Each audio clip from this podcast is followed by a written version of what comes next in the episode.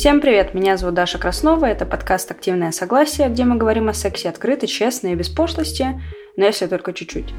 Сложилось такое впечатление, что женщины секс изучают, а мужчины – это такие люди, которым секс ну просто нужен, а развиваться они в нем совершенно не хотят. Но это не так.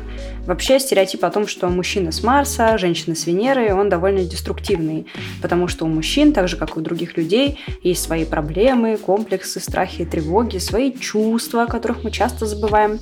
И поэтому с нами на связи Дмитрий Орлов, сексолог, психотерапевт, психиатр, член секции сексологии в Российском обществе психиатров, а также президент Ассоциации развития сексуального образования и укрепления репродуктивного здоровья. В общем, очень умный, очень классный спикер. И сегодня мы будем обсуждать только проблемы мужчин в сексе. Только мужчин. Поехали!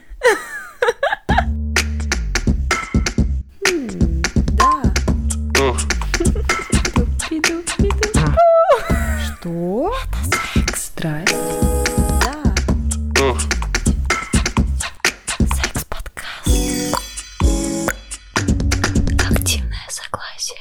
Обычно мы обсуждаем проблемы пар и очень часто проблемы женщин, потому что кажется, что у женщин все так сложно, э, там, получить оргазм очень сложно, у мужчин как будто бы все очень просто. Однако проблемы мужчин в сексе мы не могли никак э, исключить, поэтому сегодня будем говорить только про мужчин.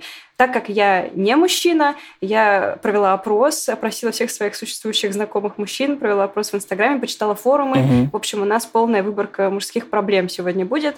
Но для начала Хотелось бы узнать, как, по вашему мнению, часто мужчины обращаются к сексологам в принципе? Сейчас стали чаще, и э, в целом э, это очень сильно еще зависит от, как вам сказать, от, во-первых, пола специалиста, то есть, ну, естественно, к мужчине и сексологу пойдут в первую очередь тоже мужчины. Э, это первое. Второе, что теперь э, мужчины знают, что с этим можно обратиться, что это не просто вот какая, какой-то крест, который вот случился в моей жизни, и все, я обречен теперь испытывать сложности, проблемы сексуальной жизни. Э, это тоже очень важно, как раз-таки вот интер, благодаря интернету, разным блогам, различным даже фильмам, в том числе в фильмах разные ситуации. Это очень хорошо, что такие обсуждаются.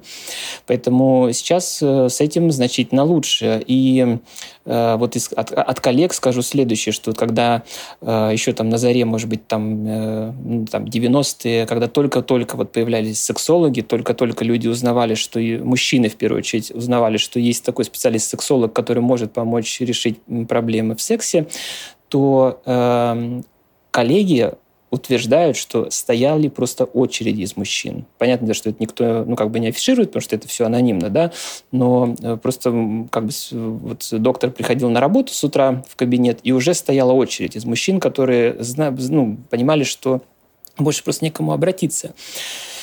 Поэтому на самом деле это миф, что мужчины как бы э, не обращаются, что они э, избегают этого. Конечно, есть какая-то категория мужчин, которые считают, что у них все хорошо, если у них действительно все хорошо. Но э, я, по крайней мере, э, вижу здесь э, то, что большинство, ну, как бы по, по моей практике, по практике коллег, что каких-то сложностей с этим нет. Есть даже другая еще особенность, что часто мужчины в первую очередь обращаются с сексологическими проблемами или с нарушениями функции не к сексологу, а к урологу. И у нас очень много урологов, у нас очень сильно развита эта служба, очень много специалистов, и как раз-таки тоже по этой причине, что иногда э, мужчина считает, что ему надо не к сексологу идти, хотя их потом урологи там перенаправляют к сексологам, э, то в первую, первую очередь, конечно, они идут к урологам. Поэтому здесь, э, на мой взгляд, мужчины заботятся о себе, ответственно относятся к своему здоровью, и в случае, если возникает какая-то сложность, то, конечно, они ищут возможность эту проблему решить, потому что это связано с ну, самооценкой. То есть это не то, что вот как бы там я чихаю и ладно, или там вот что мне там условно там болит нога и ладно, справлюсь. Это всегда влияет на самооценку мужчины, и для мужчины иногда это является, возможно, первой в жизни причиной, почему он пришел к врачу. Угу. Есть такой распространенный стереотип или такая распространенная история, когда происходит проблема в сексе у, у пары, и женщина сразу начинает активно идти, не знаю, на курсы по минету, еще какие-то курсы, начинает все очень активно потреблять информацию, а мужчина угу. в этом смысле представляется нам таким человеком, который думает, что у него все хорошо, что он половой гигант, и проблема в женщине. И это очень такой распространенный прям шаблон, и кажется, что да. именно так оно и происходит. А вы как бы говорите про как будто бы таких мужчин, которые ну, чувственные и заботятся об этой сфере жизни. Как вот соприкасаются mm-hmm. два вот этих вот ну, мнения? Ну, вы понимаете же, Дарья, я же говорю, то есть здесь, наверное, есть такой феномен в психологии, который называется Э, ошибка выжившего. То есть я э, знаю только тех людей, которые ко мне приходят. Кто ко мне не приходит и кто угу. к нам не обращается, вы говорите как раз о тех людях, которые не приходят на консультации. И мы... Э, это тоже есть огромная часть э, людей, которые... Это не только и мужчины, и женщины. Ну, то есть это не только мужчины и женщины. Есть такие, которые считают, что, например, если э, условно там секс не каждый день, то надо э, мужчину менять, потому что он что-то делает не так, а, а секс должен быть там условно каждый день. Поэтому здесь э, и у мужчин и женщин есть набор своих э, заблуждений, установок, и единственное, конечно, все-таки доля правды есть в том, что в нашем обществе изначально все-таки мужская сексуальность, она ну, вообще оценивается, преподносится как что-то неуязвимое, что Э, ну и даже есть такое выражение, наверное, вы знаете, что там мужчина должен, там, я корректно скажу, трахать все, что движется. А, вот, э, что как бы хочешь, не хочешь, вот это, у тебя такая природа. И вот эти, конечно, мифы, они создают, э, влияют, точнее, на поведение мужчин. Они Э, отказываются от помощи, считают, что у них все в порядке, а это надо там женщине что-то делать. Но на самом деле другие бывают ситуации, когда надо паре идти или, или надо женщине идти, э, а она, собственно говоря, не, там, не считает это нужным и не, считает, не видит в этом какую-то проблему. Есть часть людей вообще, которые считают, что после там, определенного возраста вообще не до секса, и то, что его нет, это вообще-то не проблема, а нормально, и можно с этим жить. То есть здесь э, это, мы с вами сейчас обсуждаем мифы, Такие люди, безусловно, есть, и с, они не приходят специалистам, и э, нет способа как-то их, э, ну, скажем так, специалисту привести, потому что это бессмысленно. Ну, мне кажется, что вот образовательные всякие проекты как раз на это и нацелены, чтобы люди послушали. Ну, я просто уверена, что сейчас вот у нас довольно большая аудитория, которая будет нас слушать, и я уверена, mm-hmm. что многие из них никогда не ходили и не знали, и не знают, зачем к вам условно идти. И вот давайте попробуем разобрать, может быть, вы назовете там топ-3 или топ-5 э, самых распространенных мужских запросов, которые к вам поступают? Угу. Самое распространенное – это, естественно, нарушение эрекции. Э, второе, самое распространенное, оно практически на одном и том же уровне, это изменение сексуального влечения или желания. Мужчина замечает, что он не хочет так, как раньше, или вообще не хочет. Например, нет желания заниматься сексом с постоянной партнершей, э, интерес к сексу с, с новой партнершей пропадает через там, некоторое время после начала отношений. Э, вот это две основные, самые частые особенности с которыми мужчины приходят на консультацию. Значит, э, из такого тоже, что приводит мужчин на консультацию, это как раз когда, например, э, у мужчин есть какие-то предпочтения, фантазии в сексе, ну, из-за воспитания, из-за каких-то моральных э, установок и норм, э, с одной стороны, он не может об этом говорить со своей э, партнершей, Э, а с другой стороны, он даже и не хочет с ней об этом говорить, потому что э, возникает предположение, что если я с ней что-то такое попробую, то я к ней стану относиться, ну, перестану ее уважать, перестану там ее ценить и все остальное. То есть возникает такое внутреннее самоограничение, когда э, мужчина, ну, имея какие-то сексуальные потребности и желания, не реализует их по собственным как бы вот запретам и правилам. И, естественно, это негативно влияет на совместную сексуальную жизнь. Э, это тоже приводит к тому, что вот, э, значит, под, с причиной того, что мужчина приходит, что ну, как бы нет желания, нет интереса заниматься сексом. И, например, причина, может быть, одна из причин это э, кроется в этом. Э, это вот самые такие частые э, причины обращения. Естественно, очень часто поскольку, еще раз, мужская сексуальность абсолютно так же уязвима и абсолютно так же зависима от эмоций, от э, психологического состояния мужчины. Э, мужчины обращаются после каких-то длительных затянувшихся конфликтов в паре. Эм, например, эм, ситуация, когда вдруг во время секса ну, на какое-то время эпизодически пропадает эрекция, э, мужчина видит, как на это реагирует э, партнерша. Э, реакция, например, это неадекватная, слишком эмоциональная, слишком там даже, может быть, осуждающая, негативная.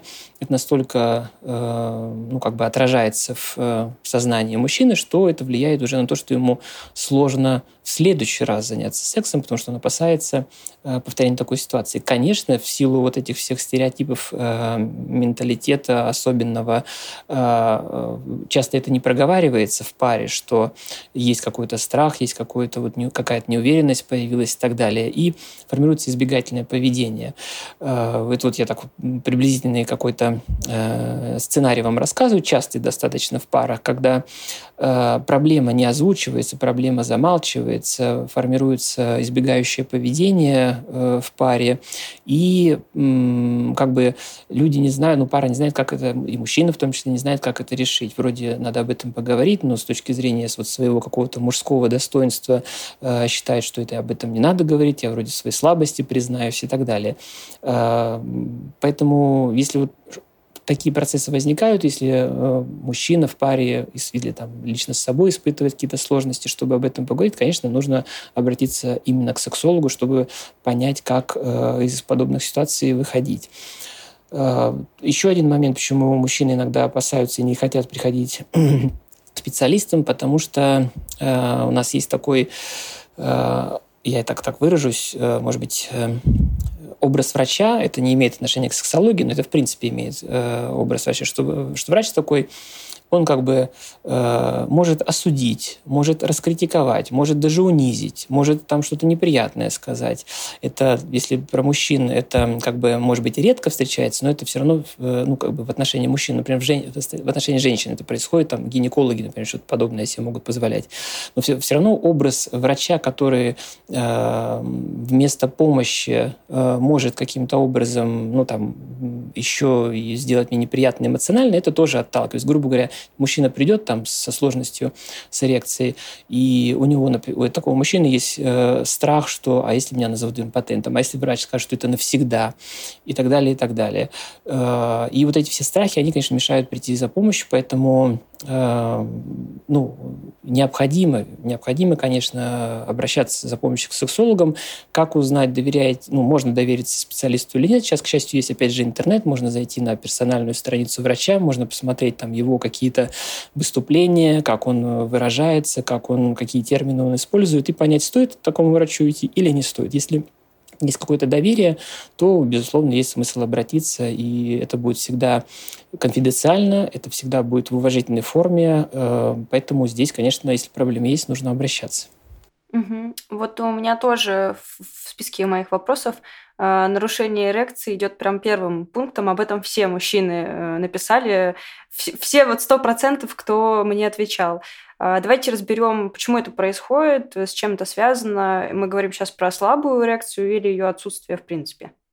Хороший вопрос, потому что зачастую сами мужчины не понимают, что, э, что вообще происходит с эрекцией с половым членом и как э, э, понять, это нормально или надо идти к врачу. Э, есть отличие очень сильно. Здесь все-таки есть отличие мужской и женской сексуальности. Дело в том, что, э, ну, собственно говоря, один из показателей возбуждения, э, готовности к сексу у мужчины, конечно, это эрегированный половой член. Но с точки зрения э, ну, физиологии, как это ни странно, не всегда эрегированный половой член – это равно желание заниматься сексом. Например, такая, ну, у мужчин, у любого здорового мужчины такая э, ситуация происходит, например, утренняя эрекция, там, спонтанные утренние эрекции, это не равно, что мужчина в этот момент готов заниматься сексом. Эта эрекция развивается совершенно по другому механизму. И из-за отсутствия сексуального образования, потому что, ну, собственно говоря, никто же не обсуждает там, с мужчинами, с мальчиками, как эрекция развивается, по каким механизмам она происходит, когда это показатель заняться сексом, а когда это просто физиологическая реакция, с которой ничего не надо делать, и она сама, эрекция через некоторое время закончится. Так вот, из-за отсутствия сексуального образования э, иногда часть мужчин воспринимает, что любая эрекция – это э, условный сигнал к тому, что нужно заниматься сексом. И происходит следующее, что на самом деле э, ну, в сексологии есть этот термин расхождение, что есть реакция, там вот генитальная реакция на уровне э, половых органов, что вот там половой член стоит, эрекция есть. Но на уровне э, эмоциональном, психическом уровне желания заниматься сексом на самом деле нет, потому что нет возбуждения, нет эмоциональной готовности, нет переживания э, этого интереса. Но мужчина воспринимает э, свою эрекцию как сигнал, что нужно заниматься сексом. Он, естественно, начинает заниматься сексом, и э, в процессе, потому что эрекция другой совершенно механизм имела, эрекция пропадает, и мужчина начинает интерпретировать это как свою там, половую слабость, как нарушение потенции, нарушение эрекции. Э, естественно, это влияет на эмоциональную сторону, то есть мужчина сталкивается с проблемой, что, оказывается, я не способен заниматься сексом. Снова здесь вопрос о своей самооценке, о своем мужском достоинстве. И развивается тревожность, страх, опасение, что это снова может повториться. И эта тревожность, страх начинает, когда человек уже прибегает, условно, он решает себя проверить. Проверю я, будет все в порядке или с эрекцией. Но доминирующий страх и тревога э, подавляет любое сексуальное возбуждение, и он закономерно э, сталкивается с тем, что эта ситуация повторяется. И по этому механизму, это один из механизмов, который э, приводит к сексуальной э, корректильной дисфункции у мужчин, мужчина понимает, что раз за разом он сталкивается с какой-то проблемой, которая, ну, там, вот ему не дает заниматься сексом. Это вот один из э, как бы вот таких вот случаев, когда э, очень часто мужчина с, э, сталкивается и развивается эректильная дисфункция.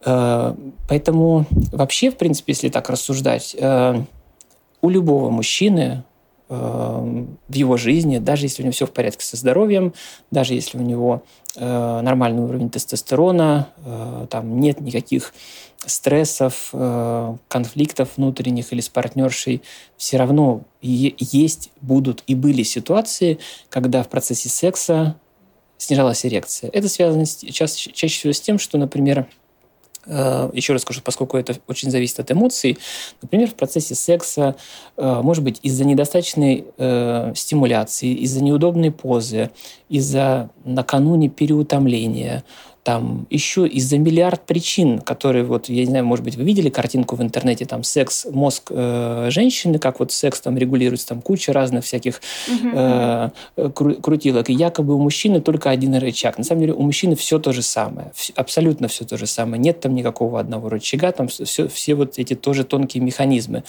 Так вот, э, просто мужчина не осознает, не отслеживает, э, что вот э, сегодня у меня был тяжелый день, там, э, может быть, я не особо хотел заниматься сексом, или, может быть, быть, мне не очень это удобна поза, а я должен в ней заниматься сексом, потому что там это партнерше нравится и так далее. И в итоге это приводит к тому, что на какой-то период падает сексуальное возбуждение, и вместе с этим падает эрекция. И э, как бы если мужчина спокойно относится к своей сексуальности и понимает, что это, ну вот случилось и случилось, там как бы никакой трагедии не произошло, плюс партнерша адекватно на это реагирует, э, как бы не создавая из этого какой-то трагедии, то это не приводит к эмоциональному подкреплению, не, происходит, не, при, не приводит к опасению, что это вновь повторится, и, по сути дела, и не повторяется.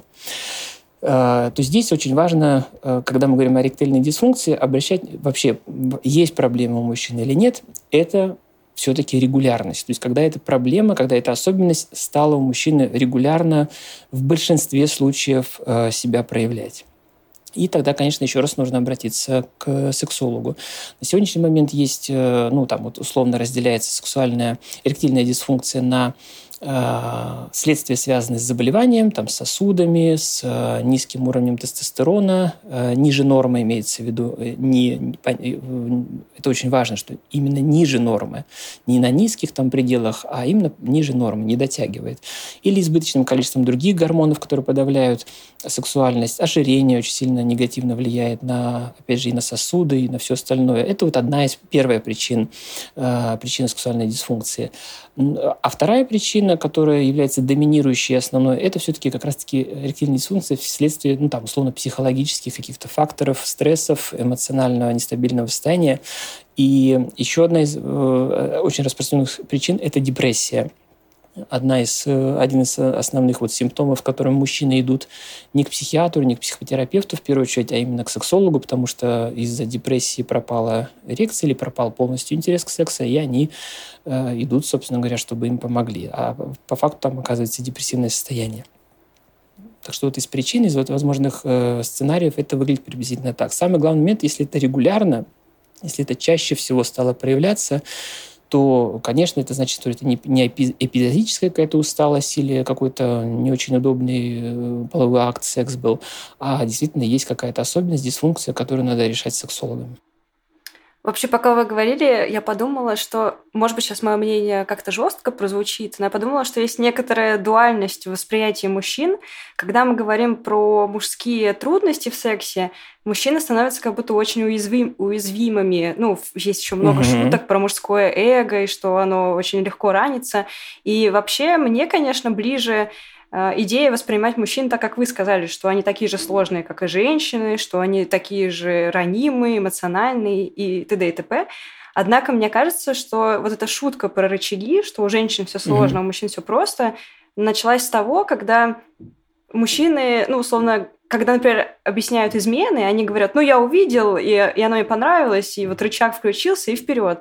А, Не и, по и получается, причине, да. ну, угу. просто в быту как бы объяснение звучит примерно так. И у нас получается такая история, когда, когда у нас трудности в паре, мужчина становится такой, ну, условно, хрупкий цветок, а когда мужчина, ну, силен, условно, где-то на стороне, он становится таким варваром и доминантом, и это как бы, наверное, в голове женщин вызывает какой-то вопрос, типа, как это может быть такое? Угу. Ну, смотрите, э, это тоже наслаивает, то есть вот это следствие, что мужчина изменяет, потому что он вот животное увидел и не контролирует себя, это тоже следствие мифа, что мужчина робот, что вот он как бы как собачка Павлова лампочку включили, он пошел. Это миф, который многим мужчинам удобен. Это миф, который многим женщинам удобен чтобы снимать с себя ответственность, что это не там, я, не моя ответственность, как это в отношении мужчин и женщин работает, а это вот, ну, я от природы такой. Э, мы все мужчины такие, да. Э, это первый момент, что это все развитие одного и того же мифа о представлении о мужской сексуальности. Э, и Э, тут много как бы вопросов, ну и тем всплывает относительно мотивации к измене, механизмы измены. Эм, я с вами согласен, что э, и, и не только это я с вами согласен, есть масса исследований, доказывают, что принципиально даже мозг мужчины и женщины с точки зрения функциональности и Э, как раз-таки контроля сексуальности по исследованиям. Это не только вот мы видим через поведение или через обратную связь, когда мы работаем с э, пациентами, клиентами, а даже вот на функциональном МРТ ну, нет там никакой принципиальной разницы.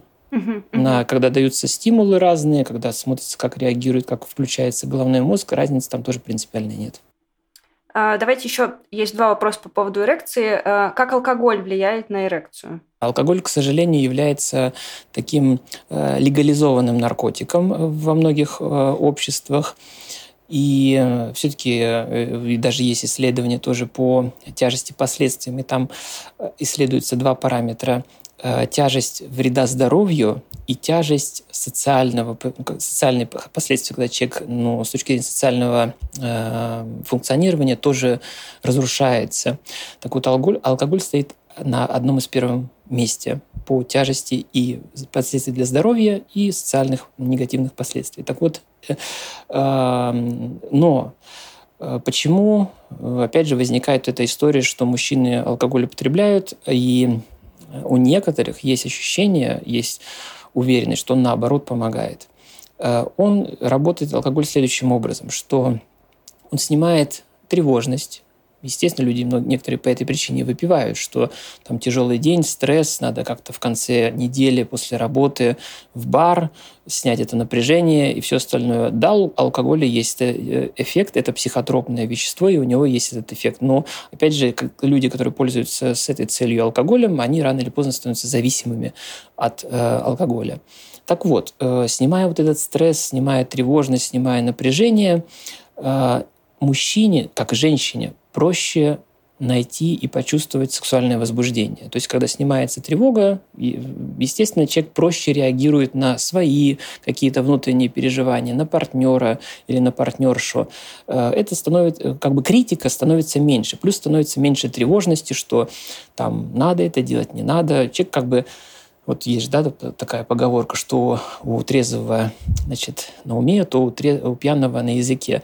Э, как бы нет уже фильтров никаких. Человек э, позволяет своим стимулам, позволяет своим ре... э, каким-то внутренним э, переживаниям реализоваться. Но то есть сексуальное возбуждение действительно усиливается на этом фоне человек чувствует это раскрепощение. Но за счет того, что алкоголь негативно влияет на сосуды, как правило, возникает обратная история, что да, сексуальное возбуждение есть, есть желание. А, некоторые даже считают, вот по ощущениям говорят, что это наиболее яркие, наоборот, эмоции, потому что нет тревоги, нет какого-то бэкграунда, который человек там связан там, с работой или с чем-то другим. Но технически секс всегда происходит хуже. Всегда. А, исключительно только за счет того, что человек находится под алкоголем, ему кажется в последующем, что это было, наоборот, очень хорошо. Угу.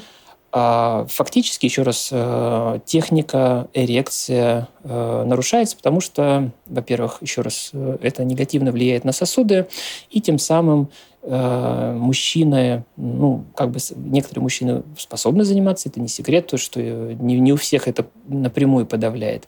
Но технически, еще раз говорю, что это всегда негативно сказано, и в перспективе, если это регулярно, это всегда будет подавлять эрекцию.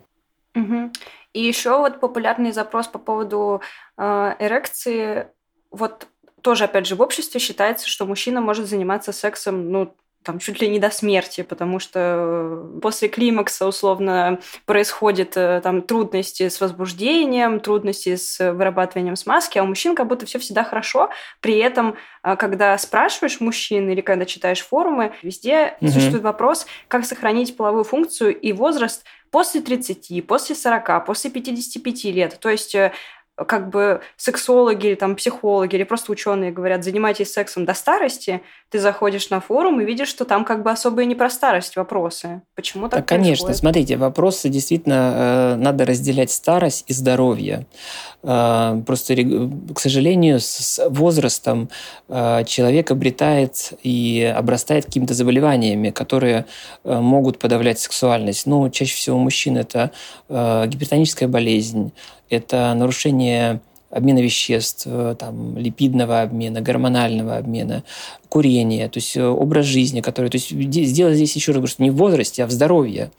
Э, и чаще всего вот эти запросы, как там после 30, 40 или 50 или так далее по возрастной, они связаны все-таки не с возрастом, а как, если так вот перевести на настоящий язык, как мне со своим здоровьем сейчас заниматься сексом.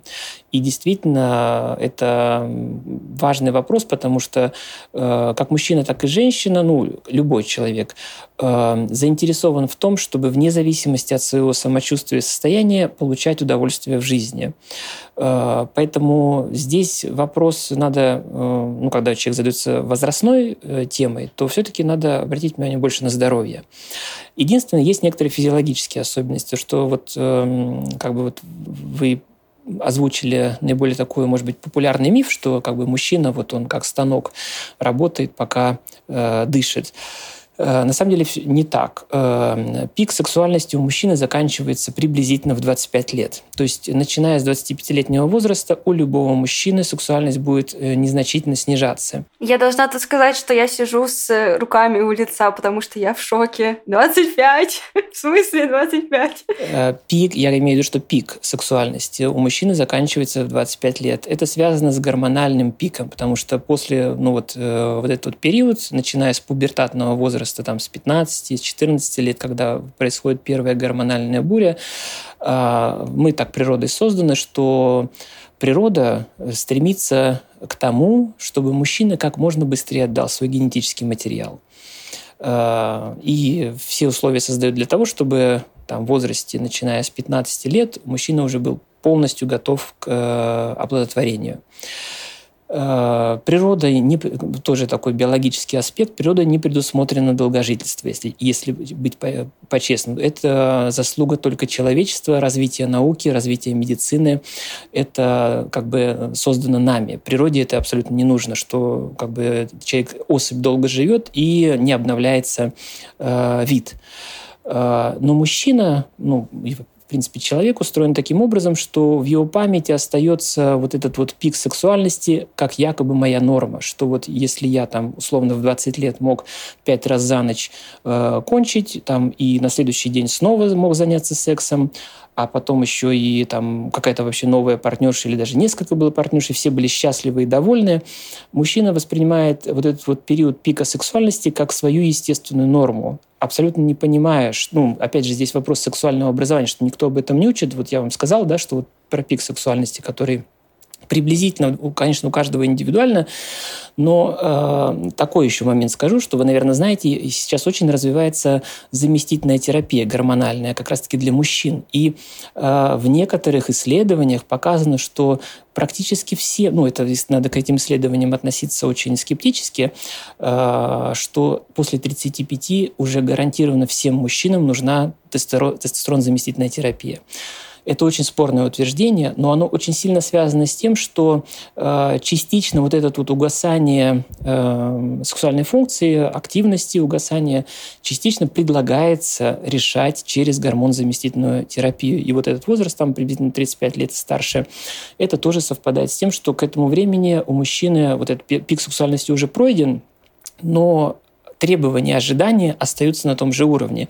И очень важно, как раз-таки, когда мужчина в 30-40 лет задается вопросом, как мне сохранить, надо ответить себе на, на вопрос, а вот э, то, что сейчас происходит, для меня лично, это нормально вот на этом периоде жизни. Это нормально естественно. Меня на самом деле вот такой ритм сексуальной жизни, такая регулярность меня устраивает вот сейчас, на данном периоде моей жизни. Или, например, я чувствую, что я хочу большего. У меня вот это сексуальное возбуждение, оно есть, но я не могу его реализовать. Не могу реализовать, потому что там с эрекцией сложности, с как, реализацией сложности. Тогда, конечно, есть смысл э, как-то это корректировать, что-то с этим делать. Но если вот это принятие и понимание что, того, что у меня полностью такой ритм, темп устраивает, э, хотя это может отличаться от подросткового опыта, от вот раннего молодого опыта, то в этом нет никакой проблемы. Но, к сожалению, еще раз, вот эта эксплуатация мифа об альфа-самце, о том, что он должен там э, круглосуточно заниматься сексом, э, в любой форме, в любом виде э, разбуди, тут, должна, тут же должен начинать секс, у мужчины в возрасте там, 50 лет, когда э, уже какие-то, может быть, какой-то опыт есть жизненный, иногда возникает мысль, наверное, со мной что-то не так, если я не соответствую вот этому образу э, гипермаскулинного э, альфа-самца. И мужчина начинает писать на форуме, еще куда-то и так далее. И там какие-то лекарства себе покупать, э, пытаться это все реанимировать. Я думаю, просто еще тут такой момент, э, насколько мне известно, у женщин пик этот происходит гораздо позже. Ну, то есть там к 30 годам, что ли, у женщин происходит пик сексуальной активности. И получается ситуация, когда мужчина, ну, условно, в 35 уже, ну, скажем так, хочет отдохнуть после там, первого подхода, а женщина говорит, а я хочу заниматься сексом, там, вот то, что вы уже говорили, каждый да. день и по три раза в день. И как тогда синхронизировать вот эти вот моменты? Тут, э, тут э, то, что вы проговорили, тоже есть разные нюансы. Во-первых, действительно у женщин немножко по-другому развивается сексуальность, и Э, почему приблизительно после 30 у женщин наоборот вот э, начинает она более активно развиваться, больше, больше этому внимания уделяется, потребность в этом больше становится. Эм, это в какой-то степени связано э, с социализацией, ну, что ли, как это слово-то сейчас у меня вылетело из головы, с реализацией в жизни. Например, у женщины уже она реализована как мама, как, э, может быть, э, работник, как профессионал. Она для себя какие-то уже реализовала цели. Может быть, уже появился какой-то сексуальный личный опыт, где женщина к этому времени поняла, мне вот так нравится, вот это мне приятно, это мне интересно, а это не, мне не интересно. То есть это э, немножко по другому механизму реализовано. И действительно, вот там условно после 30 и дальше идет нарастание. И в сексологии этот феномен называется ножницы, когда у мужчин после там, 30 э, незначительно снижается. То есть не, крайности на самом деле не должно происходить. Не, не то, что мужчина там пять раз за ночь э, мог, а после 35 лет э, он там раз в месяц, и то с трудом. Это, крайность, и, скорее всего, здесь что-то случилось со здоровьем. То есть, если раньше было там каждый день и по два раза, то, например, такое плавное снижение, оно может привести к тому, что, ну, сейчас один раз, два раза в неделю, и отлично, и этого достаточно. Ну, может быть, еще плюс мастурбация есть, этого хватает вполне. А, а то, что вы говорите, когда женщина, например, э, заинтересована в большем количестве секса, это, это связано с другим параметром. Это называется ну, половая или сексуальная конституция. Это изначальная биологическая заданность, это изначальная биологическая э, э, уровень активности, на который мы никак не можем повлиять. Мы не можем его сделать больше, мы не можем его сделать меньше без ущерба для здоровья. И э, это один из поводов, почему пары приходят на консультации. Это может быть как у мужчины существенно выше сексуальная потребность, и, а у женщины меньше, или наоборот, у женщины существенно больше, у мужчины меньше, и если, они, опять же, из-за отсутствия сексуального образования не понимают, что это просто нормальное естественное состояние, ну, просто несовпадение, во всяких фильмах, там, на ток-шоу э, есть всякие идеи о какой-то идеальной сексуальной совместимости, о каком-то, вот, не знаю, там, что все должны быть в едином ритме и все остальное. Э, это все мифы такого, это, что биологически задано, мы не можем заранее понять, э, вот половая конституция этого человека будет совпадать с нашей или нет. Это можно понять только опытным путем. Э, предположить можно, но предположить может сексолог, потому что есть определенные а, физиологические критерии, как можно оценить э, сексуальную конституцию человека, не занимаясь с ним сексом. А опять же, поскольку нет сексуального образования, снова это скажу, люди не знают, как это заранее оценивать. Э, так вот, э, это вопрос как раз-таки несовместимости под уровня потребности, и, э, конечно, в этом случае нужно договариваться, обсуждать. Если это невозможно, то надо идти к сексологу или семейному психотерапевту, чтобы решать такие вопросы. Вот интересно, что предлагает э, семейный терапевт или сексолог в такой ситуации, когда ну, происходит... видите, все персонально персонально все очень. Кажется просто, знаете, ну, игривый мозг рождает э, варианты сам собой, что просто вы легитимизируете открытые союзы. Вот так. Но это я, Нет, не осу... это... я не осуждаю, если что. Здесь, я... здесь нет э, универсальных решений в таких ситуациях, потому что э, бывает даже такое, что мы говорим, э, предла... не то, что говорим, делайте это, а обсуждаем с парой или с человеком, какие варианты еще сексуальной активности возможно. И человек говорит, что кроме миссионерской позы невозможно ничего больше. Угу как мы тут можем сказать, вот делайте это, а вот и, и будет вам счастье. Угу. Если для человека, у человека есть жесткие моральные ограничения, пока в процессе психотерапии э, ну, не будет какое-то какое создано адекватное критическое отношение к этим э, установкам, к этим правилам, какую бы мы самую лучшую рекомендацию мы дадим, она не будет работать. Угу, хорошо. А, переходим к следующему э, вопросу. Угу. Пропажа возбуждения. Господи, как это глупо прозвучало. Когда возбуждение пропадает, когда оно уходит угу. из пары, иногда, иногда оно уходит из отношений устоявшихся, иногда оно уходит просто само собой. Что делать? Почему так происходит? Почему так происходит? Тут есть отчасти, э, естественно, физиологическая реакция, потому что как только человек становится для нас известным, постоянным, и э, мы понимаем, что э, этот человек является частью нас, э, то незначительно, ну, опять же, у каждого свой этот уровень незначительности, все-таки сексуальное возбуждение друг другу будет снижаться. То есть вот этот вот эффект, если так уж совсем утрированно сказать, новизны, он пропадает. Э, плюс еще пара приобретает э, некоторый сексуальный опыт удовлетворенности. То есть уже нет такого, что надо э, как бы все свою энергию, все свои силы тратить на то, чтобы там найти возможность заняться сексом, чтобы впечатлить как-то партнера, чтобы э, что-то новое попробовать и так далее. Приобретается какой-то регулярный опыт, и э, на основании этого, как-то ни странно, еще раз снижается до какого-то предела э, сексуальное возбуждение. Это не приводит к тому, что полностью теряется интерес, это не приводит к тому, что э, как бы становится вообще неприятно или даже не хочется заниматься сексом, но незначительное снижение все равно происходит, и это нормально. Э, это вот отчасти та ситуация, когда это, ну, скажем так, вот э, незначительное снижение – это вариант нормы. В каких ситуациях это выше нормы, и стоит идти к специалисту.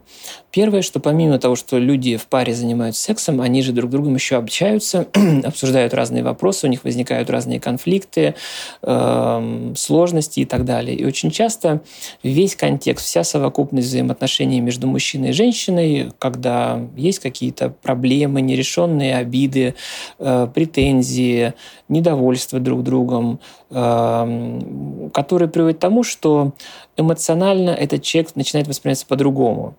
И это очень сильно влияет на сексуальное возбуждение. Вот очень часто, ну, женщины об этом говорят открыто, потому что они, э, ну, опять же, там, так воспитаны чаще всего женщины, что женщин, девочек э, приучают к тому, чтобы они рефлексировали свои эмоции, рефлексировали свои переживания, делились этим и так далее.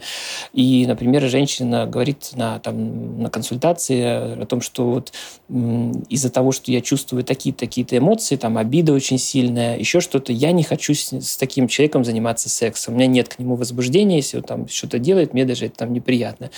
У мужчины все то же самое, но мужчина не признается в этом что вот э, мне тяжело, там я не чувствую там условно, что меня там уважают или как-то вот как вижу какие-то, ну сейчас термин появился очень удобные токсичные отношения со стороны э, женщины, но в силу гендерных стереотипов мужчина об этом не говорит, потому что мужчины же они роботы и у них как бы нет эмоций, у них только как бы все работает и э, основная эмоция это злость и агрессия якобы.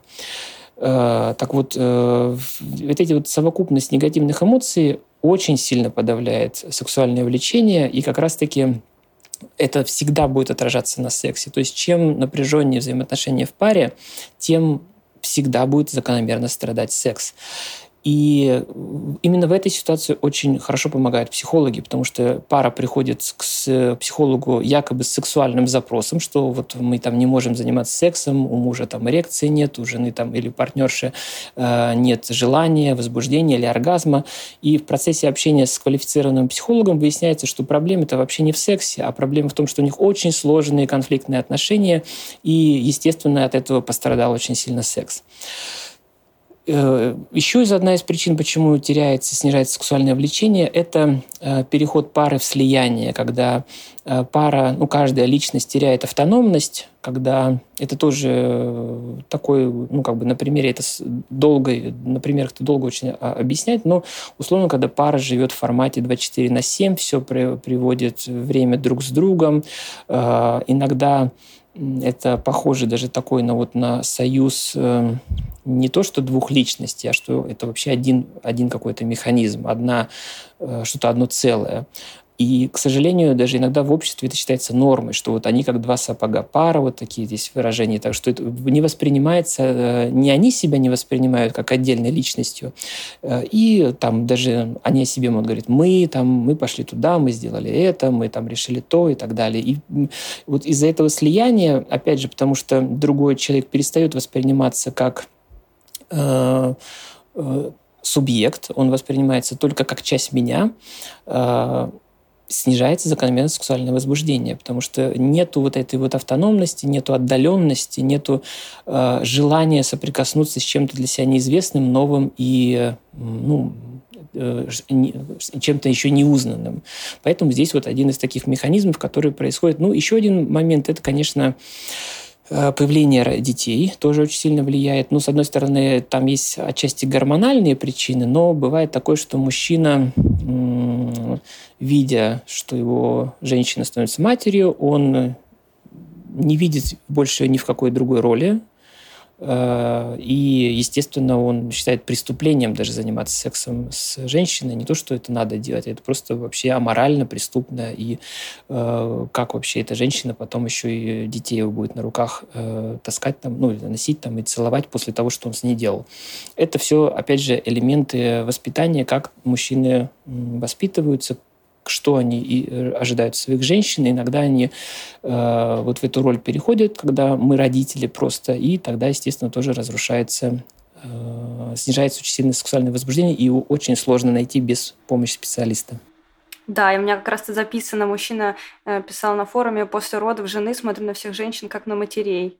Это очень угу. любопытно. Видимо, это очень распространенная история. Но это же синдром да. Мадонны и блудницы, получается? Нет? Ну, верно, верно, конечно, да? верно. Э, и здесь, да, очень сложно без э, помощи специалиста э, значит, разобраться, потому что такой союз, он, как правило, дает очень хорошие социальные выгоды. Такая пара очень хорошо заботится друг о друге, она очень хорошо, уважительно относится друг к друге. О детях, естественно, очень много заботы внимания, потому что они функционируют как единый механизм. Но за счет того, что разрушается сексуальная жизнь, она теряется конечно, как у мужчины, так и у женщины будут возникать мысли о том, что надо как-то эту сексуальную потребность реализовывать по-другому. А мне вот было любопытно еще спросить, ну вот конфликты, конфликты происходят, да, и остается, ну вот осадочек, который в итоге мешает парам заниматься сексом. А куда девать-то его? Ну, ну то есть, э, что хотите сказать, что важно проработать конфликт, чтобы он был исчерпан, и тогда все возобновится? Так происходит или как?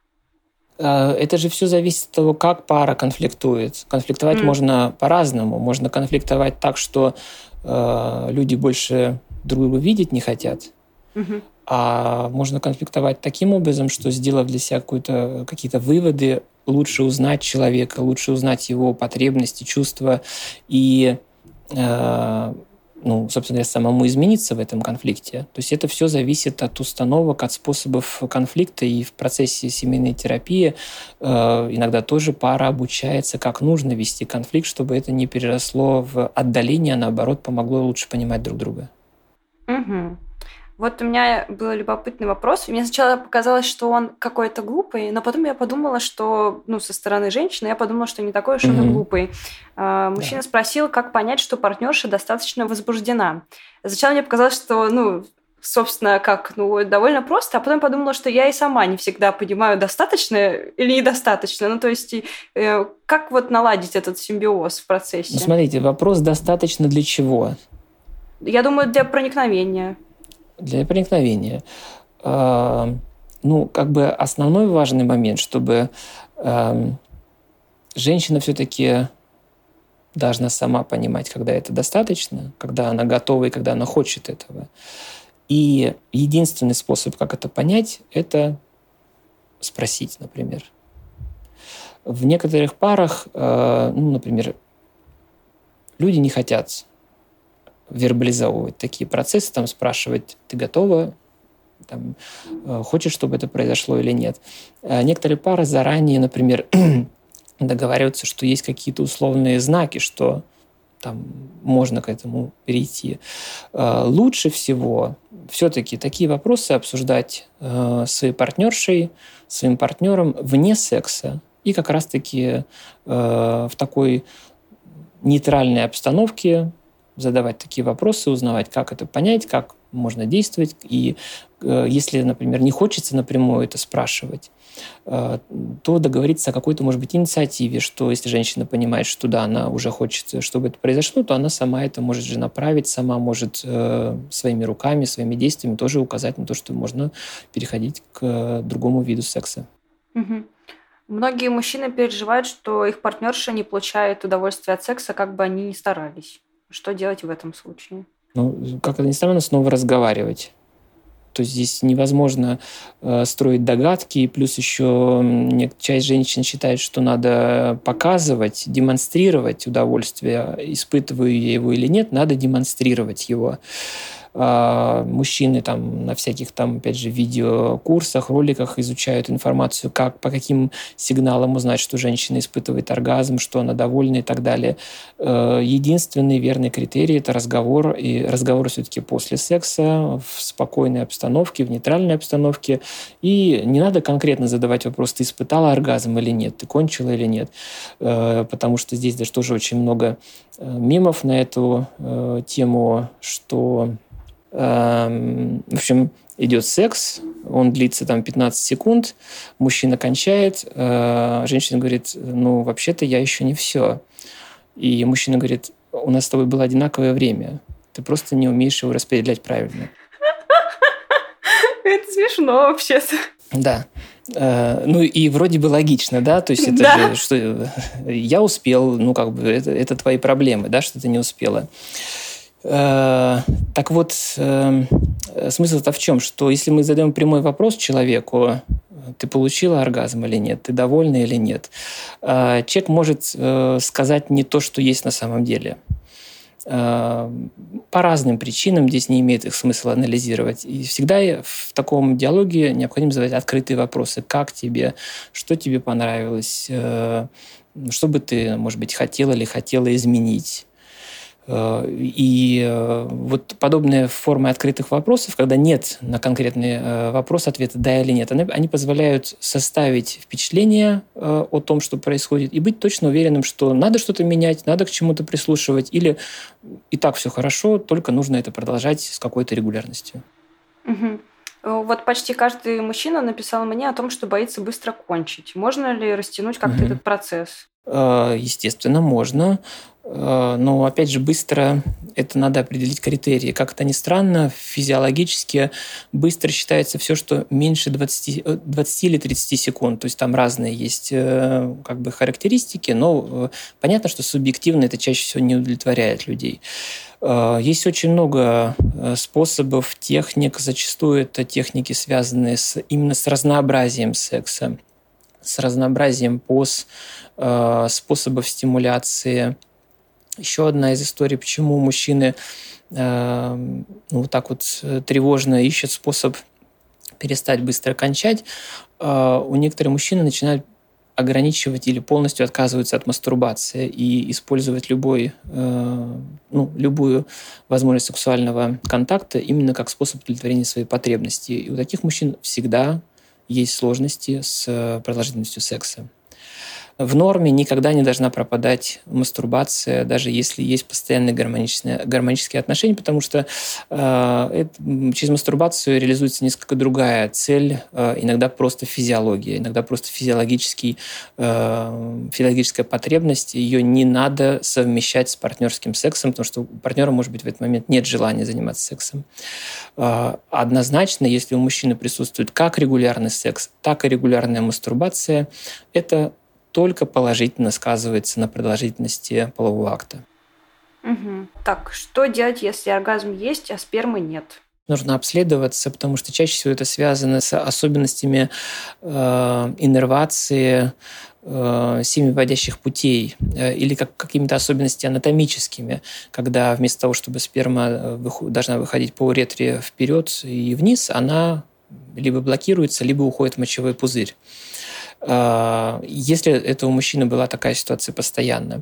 Бывает такое, что это начинается вследствие некоторых лекарственных препаратов, как раз-таки некоторые виды нейролептиков, а, антидепрессантов могут вызывать а, такие эффекты. И задача врача всегда предупредить мужчину, что такое может происходить, что на фоне значит, э, лекарства может быть такой негативный побочный эффект. После, естественно, э, того, когда лекарственная терапия заканчивается, то, естественно, негативный эффект тоже заканчивается. Эм, при естественном, ну, условно, там, таком нормальном да, вот строении и функционировании нервной системы и мочеполовой системы такого быть не должно у мужчины. Поэтому если это происходит, если это не следствие лекарств и вдруг это случилось, однозначно нужно идти к врачу. Здесь все-таки врач должен быть именно уролог, потому что надо проводить специализированные исследования, э, анализы, анализы мочи после полового акта, либо после мастурбации. Это больше, конечно, специальность урологии. Угу. Вот э, многие мужчины любят все измерять. Давайте пройдемся быстренько. Конечно. Сколько сантиметров член норм и сколько раз за ночь норм? Норма здесь, она должна определяться какими-то условиями. А, для того, чтобы получать удовольствие, размер не имеет значения, как для мужчины, так и для женщины, потому что ну, прекрасно мы знаем, что э, не обязательно, чтобы получать удовольствие, вообще иногда член вводить во влагалище. Это одна из форм секса. Есть другие формы секса, где можно э, по-другому получать удовольствие. Поэтому здесь вопрос всегда э, встает относительно нормы.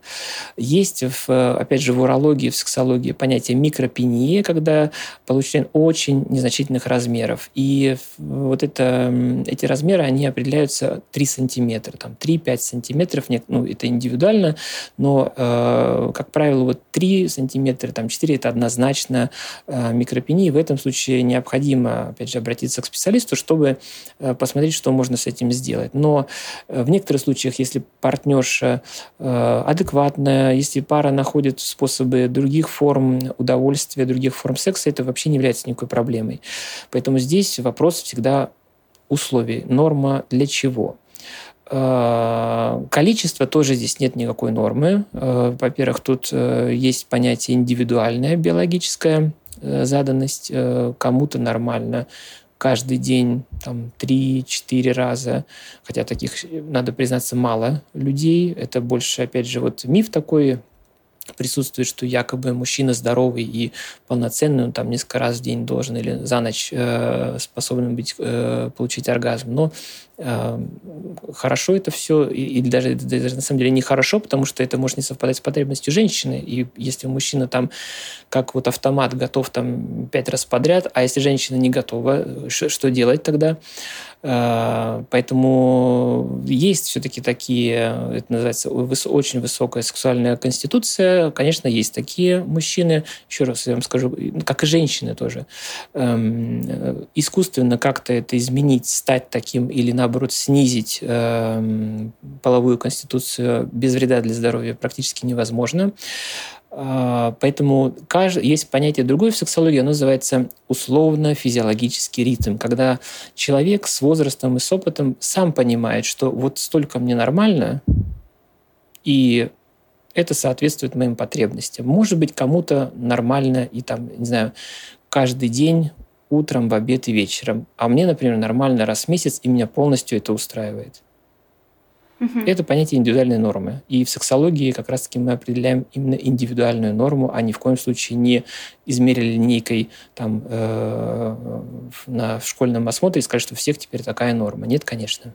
Вот многие мужчины написали, что их смущает то, что они долго восстанавливаются после оргазма. Ну, то есть, что они вообще могут mm-hmm. ничего не хотеть какое-то время, или им хочется спать, или они очень уставшими себя ощущают. Вот э, что делать в этот момент? Вопрос в, то, в разнообразии сексуальной активности, потому что здесь, скорее всего, мы говорим о чем? О классическом половом акте, где половой член вводится в влагалище. А, но ведь есть масса других способов доставить друг другу удовольствие и получить удовольствие от этого секса. Поэтому вот этот период, когда мужчина после э, оргазма долго восстанавливается, э, это период как раз-таки, когда половой член находится в определенном состоянии, ну там либо сложности с эрекцией, иногда эрекция возможна, но невозможно кончить после э, первого оргазма. Э, здесь вопрос разнообразия сексуальной жизни, то есть не должно быть установки на то, что секс должен происходить только в одной единственной форме. И лучше всего, чтобы как бы заранее быть готовым к таким ситуациям, как раз-таки заранее с партнершей обсудить, э, как бы ей хотелось получить удовольствие, если вдруг вот по каким причинам э, произойдет такая ситуация, что эрекция, там, не знаю, ну, после оргазма с ней будет сложно, сложно сразу же восстановиться. Есть вопрос коммуникации. Конечно, как, это вопрос немножко в другом, потому что э, люди, мужчины, естественно, там с новыми партнершами или в начале отношений, к сожалению, такие вопросы или, к счастью, не обсуждают, потому что хочется произвести впечатление, там хочется там вот э, при первом же сексе сразу показать весь свой потенциал. Но э, это, на мой взгляд, оттуда вопросы идут, потому что в паре уже, э, ну, вот этот вот период восстановления, он не является какой-то проблемой, не является смущением для мужчин, мужчины, как и для женщины, потому что все понимают, ну, вот такой организм. И, и здесь, опять же, невозможно вот этот период эм, восстановления как-то его преодолеть. Если оргазм уже получен, мозг, условно, находится в другом состоянии, и невозможно заниматься сексом в этот период именно с помощью полового члена. С помощью других каких-то средств и способов, конечно, можно, и можно получать и удовольствие от близости с э, э, любимым человеком, и также доставлять удовольствие этому человеку. А вот, э, наверное, этот вопрос больше касается вот такого первого впечатления, чтобы там на первом свидании, при первом сексе или еще что такое показать свою э, какую-то суперсилу. Но здесь, опять же, надо понимать, что чаще всего первый секс всегда технически и какие, по каким-то другим причинам э, проходит не так, как бы хотелось, потому что два совершенно э, новых человека со своей физиологией, со своей психологией, своими особенностями пытаются свою физиологию друг под друга подстроить. Эм, чаще всего первый секс, он чисто технически намного сложнее и не всегда приносит те эмоции, которые хотелось бы, потому что это просто новый человек, и невозможно по щелчку при всем желании э, под него адаптироваться, этого человека. Это возможно только с опытом, с данным конкретным человеком. Моя любимая фраза, что первый секс не считается, потому что он всегда такой, то есть тест. Угу. Может ли на самом деле член застрять внутри вагины, или это такой миф? Э, нет, не может. Это миф, конечно же. Он строится на основании такого миф о зубастой вагине, есть такие образы, э, что может и там не только застрять, но и может и остаться навсегда, э, там как бы лишиться полового члена, кастрация произойти. Это, э, конечно, если честно, я не помню, откуда вся эта история идет, вот это вот мифа, что при половом акте мужчина может лишиться полового члена. Ну, вот дальше этот миф раз, раз, разрастается в ту историю, что может половой член застрять, ну и тоже, если это никому не понравится, якобы в, э, в книгах, э, в, ну, в таких давних книгах описаны э, случаи, когда такое якобы происходило, что якобы в э, приемный покой больницы привозили пару, которая вот лежала друг с другом, сцепленная да, да. гениталиями, но кроме этих книг, ну вот у меня опыт э, врачебный не только в сексологии, а я в Санкт-Петербурге долгое время консультировал э, Мариинскую больницу. Это многопрофильная больница, которая работает в режиме скорой помощи, как и все остальные больницы. Так вот, э, ни я, ни мои коллеги, которые значительно более опытные, которые работали еще начиная с Советского Союза, э, тоже не только в сексологии, а, например, в гинекологии, урологии, никто никогда не видел таких случаев. Кто-то в книге это написал, может быть, что-то было, но... И второй момент еще по, чисто по э, физиологическим причинам это невозможно. То есть mm мышцы э, влагалища, э, они не могут войти в такой тонус, что мужчина не может вытащить половой член. Он может его не вставить, то есть не может его не, не, не будет сложности с введением полового члена, но вытащить, конечно, это не, не ну, так, физиологически такую ситуацию невозможно представить. А сломать его можно во время секса? Ну, сломать, э, опять же, э, можно при некоторых позициях и э, слишком интенсивном действии. Это часто на фоне алкоголя происходит или наркотиков, когда люди занимаются сексом в неадекватном состоянии, не оценивая свои силы и возможности, да, тра, тра, чаще не, не переломы идут, чаще повреждение уздечки идет у мужчины.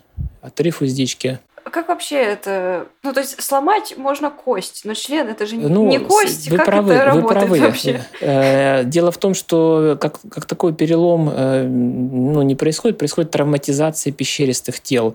Все-таки, если так представить, что половой член, он в эрегированном состоянии, он э, имеет очень ограниченный диапазон движений. То есть невозможно, например, там половой член эрегированный согнуть там пополам условно в неэрегированном состоянии половой член можно согнуть. Так вот, из-за того, что если вдруг из-за какой-то технической ну, переоценки своих возможностей на фоне алкоголя или наркотиков, э, какая-то поза, там, излишнее действие, конечно, производит разрыв пещеристых тел. То есть под переломом мы называем чаще всего разрыв пещеристых тел и кровоизлияние.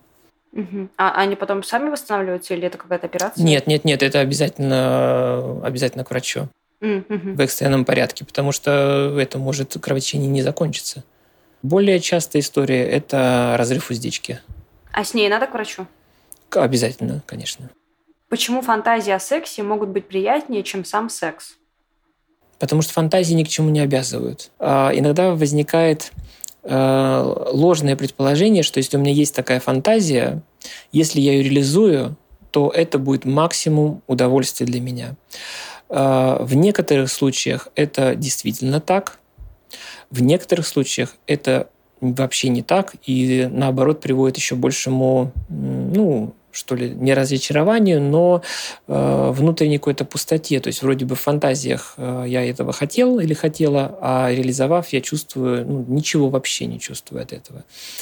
Э, просто, опять же, мозг, вот это первое условие, что во время фантазии у нас нет ответственности, мы не обязаны ничего делать, мы просто допускаем, развиваем какую-то мысль, и она э, не требует от нас ничего. Ни какое-то подстроение, ни активности, ни действий. Мы просто сливаемся с этим объектом фантазии или каким-то сценарием.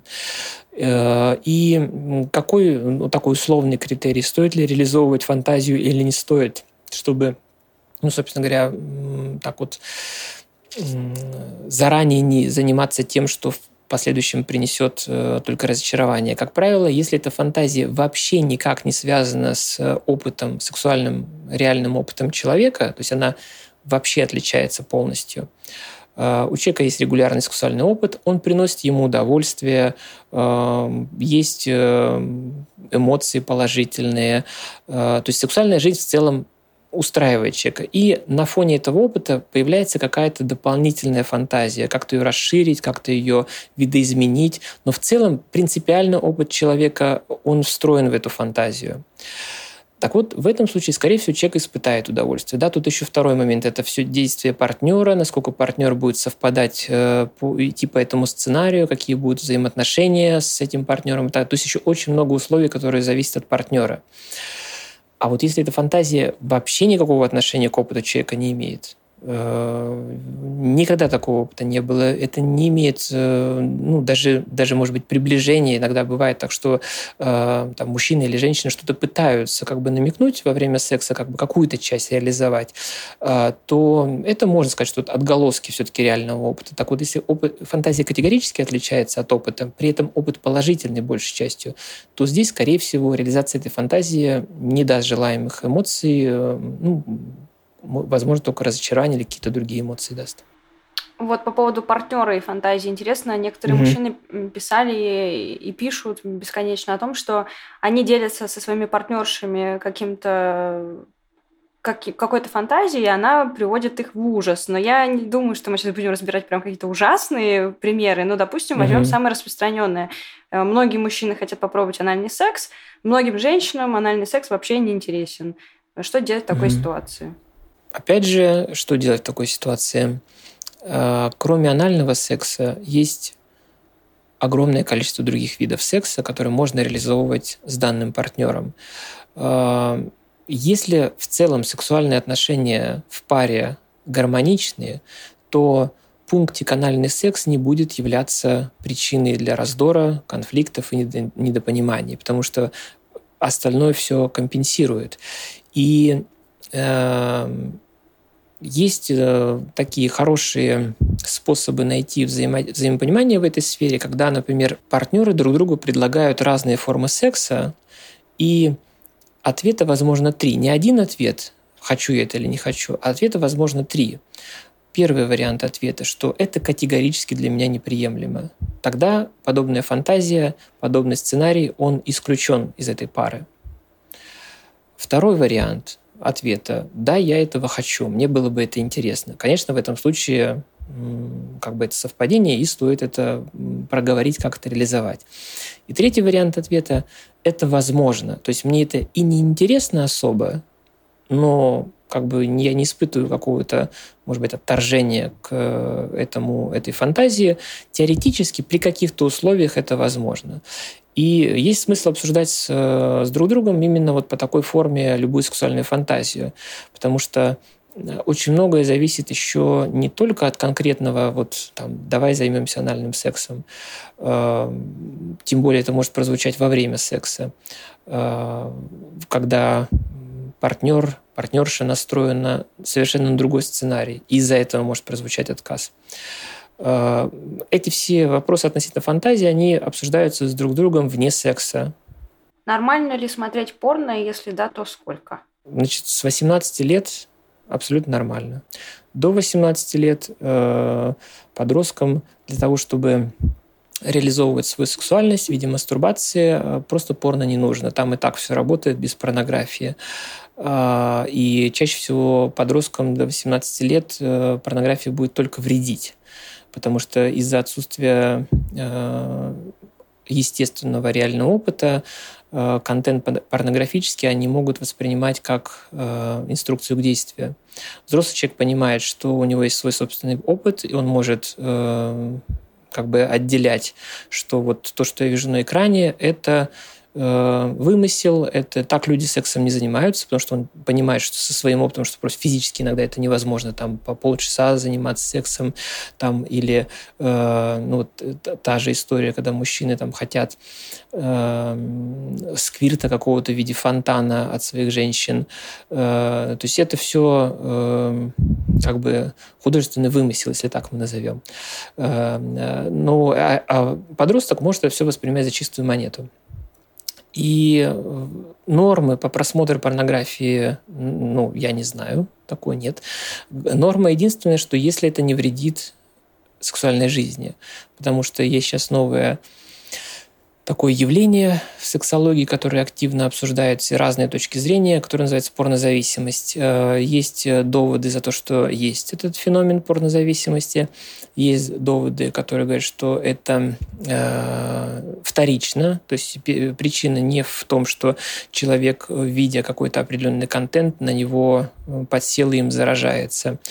Пока нет единого мнения в этой теме. Но мнение однозначное, что если закономерно обнаружена связь между количеством, интенсивностью просмотра порнографии и негативных последствий на э, секс-партнером, сексуальную жизнь, то здесь, конечно, нужно тоже обратиться к специалисту. Нормально ли, если мужчина смотрит э, гей-порно или порно с молодыми очень девушками, ну то есть что-то такое, что может показаться необычным для партнера, если это традиционные отношения, например? А, тут можно тоже вопрос задать. Нормально ли, что человек смотрит фильмы ужасов? Угу. Там нормально ли, что человек смотрит какие-то триллеры, где какие-то маньяки убивают других людей.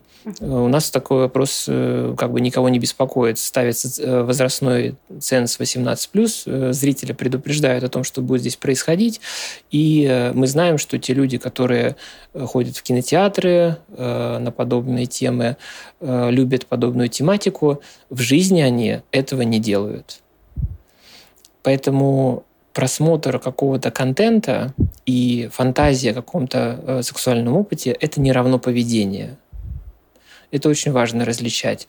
Э, фантазии могут включать какие-то элементы, э, ну, скажем так, отличного от так называемого традиционного, потому что, на самом деле, как это ни странно, гомосексуальный – это тоже традиционная форма сексуального поведения – она традиционна даже для животных, и э, в, биологически это один из вид нормы, один из вид, э, видов нормального сексуального поведения. Но тут смысл не в том, что тут смысл в том, что опять же, из-за отсутствия сексуального образования э, партнеры не знают, как к этому относиться. Вот там мой партнер смотрит порнографию, я не знаю, нормально это или ненормально. Повлияет это на нас, не повлияет. Э, ну, имеется в виду плохо. И э, из-за отсутствия образования, понимания многих процессов возникает естественная реакция отторжения. А сексуальность человека очень сильно ограничена социумом. Э, мы очень многое себе не можем позволить. Например, условно, там вот выйдя на улицу, если возникает какой-то сексуальный интерес другому человеку, мы не имеем права его реализовать по э, этическим, законным, по многим очень причинам. Но реакции никуда не исчезают. То есть мы не можем себе запретить реагировать, потому что это связано с э, физиологией нашей какой-то либо объект, человек однозначно вызовет у нас реакции.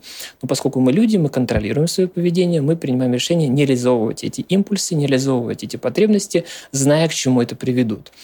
Эти потребности накапливаются, ну вот это, это вот стимуляция накапливается и э, нуждается в таком своеобразном выходе. И здесь порнография является для взрослых людей оптимальным, идеальным, даже в какой-то степени способом выхода этой э, энергии. Что делать, если жена изменяет, но меня заводит этот факт?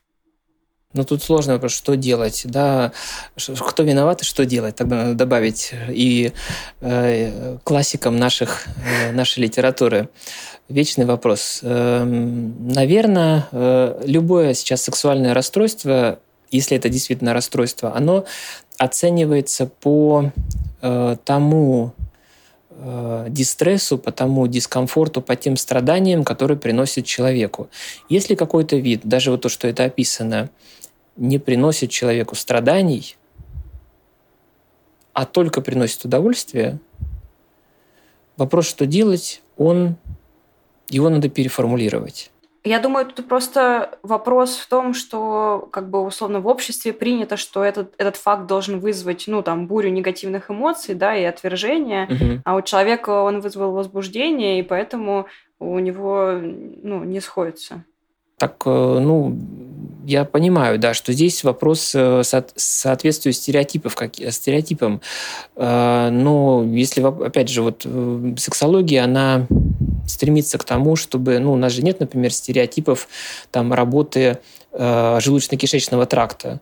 Мы же все равно придерживаемся научных точек зрения, э, что надо полезно питаться, и это э, следствие не стереотипов, а научных исследований. Так вот здесь задача, наверное, и это понятно, что очень сложно, так вот, ну, просто доктор сказал в подкасте, и теперь все должны этому следовать. Угу. Это, наверное, есть смысл с этим, э, это прорабатывать с психологом, с психотерапевтом, как раз-таки э, вырабатывать Эм, критическое отношение к своим стереотипам. Угу.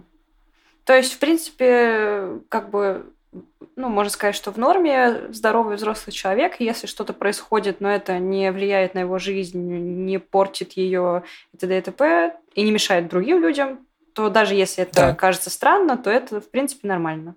Это не является расстройством. Э, и опять же, вот слово «нормально», да, мы говорим про какие-то условия, что угу. это норма для каких-то условий. Возможно, для данного конкретного человека это норма. Например, если вдруг этот человек поговорит со своим другом, знакомым, кем-то еще, это, этот друг знакомый придет в ужас, скажет, что это вообще такое творится, так вот для другого человека это не будет нормой. Но здесь другое есть правило, что все, что происходит э, в сексуальной сфере, оно должно как раз это слово интимность, оно должно оставаться в этой зоне интимности. Если это происходит вот с, конкретным, с конкретными партнерами, то это остается только там. Не надо это обсуждать, э, как-то вот узнавать, а как у моего друга и так далее, потому что у друга или там у знакомого, или на форуме в, кон- в, кон- в комментариях там может быть абсолютно другое. Как раз сексология говорит о том, что есть понятие индивидуальная норма. Угу. Есть общие принципы. Общие принципы, они заключаются в том, что это должно происходить между а, совершеннолетними людьми. Второй принцип – это должно происходить по обоюдному согласию, без принуждения, без э, шантажа, давления, и у вас, у вас называется активное согласие, да? Э, то есть должно быть как раз-таки активное согласие на, это действие, на эти действия, которые происходят. Следующий принцип – это э, взаимное удовольствие. Нет такого, что кто-то в сексуальном взаимодействии только один получает удовольствие, а другой э, выступает вроде в роли объекта пользования. Э, это не является нормой. Э, следующий критерий – это безопасность для, для, для партнеров, которые участвуют в этой сексуальной практике, и для окружающих лиц. Э, то есть, грубо говоря, даже если такой человек, например, вдруг решит поделиться с этой, этим опытом, с, опять же, там, не знаю, с соседом, другом и так далее, это может оказаться небезопасно для другого человека, потому что это не соответствует его опыту, представлению и так далее. Именно по этой причине как раз-таки сексуальность, она все-таки остается очень закрытой и очень интимной зоной. Мне хотелось сделать серию безопасную для мужчин, чтобы мужчины поняли, что условные проблемы, условные слабости есть у каждого из нас, и обсуждать их не только не стыдно, но и полезно. Мы все прекрасно понимаем, что мужская гендерная социализация происходит через определенные стереотипы, как и женская, но мы, как взрослые люди, можем сами решать, следовать этим стереотипам или нет, быть тем самым шаблонным мужиком или нет. В общем, всем удачи, всем пока. Ставьте нам 5 звездочек, пишите отзывы, рассказывайте о серии друзьям. До следующего понедельника. Активное согласие.